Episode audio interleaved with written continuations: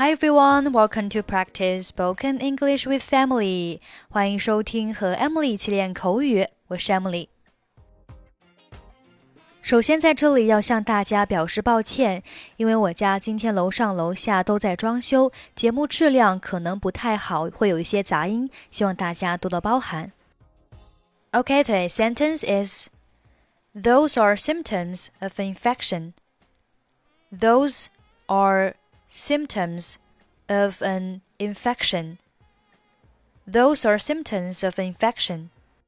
Symptom, S Y M P T O M，名词，表示症状。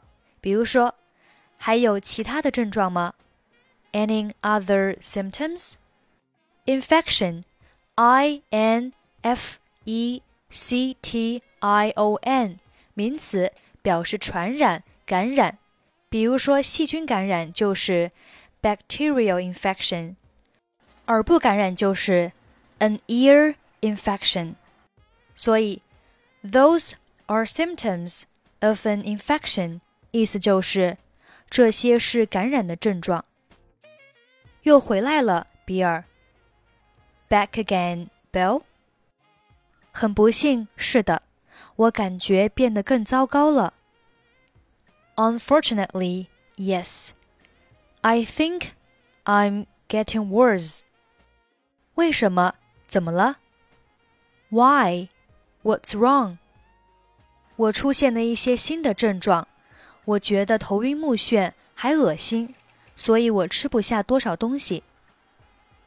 I have some new symptoms.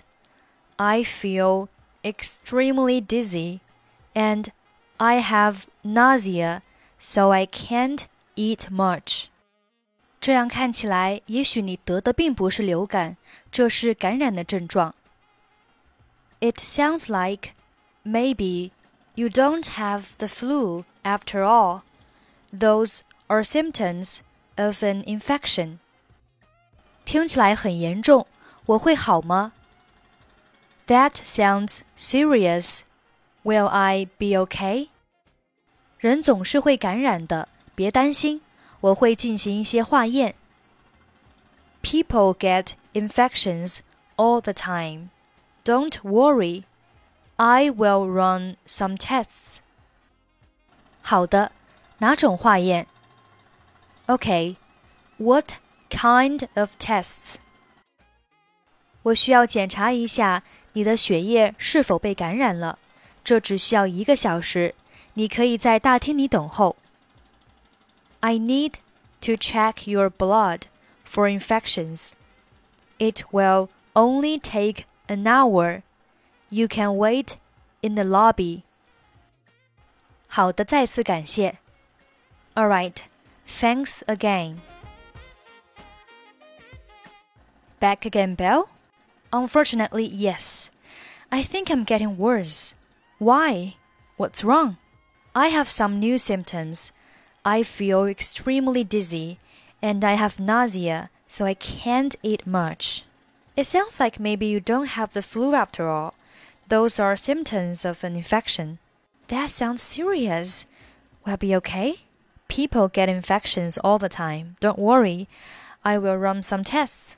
Okay, what kind of tests? I need to check your blood for infections. It will only take an hour. You can wait in the lobby. Okay, thanks again.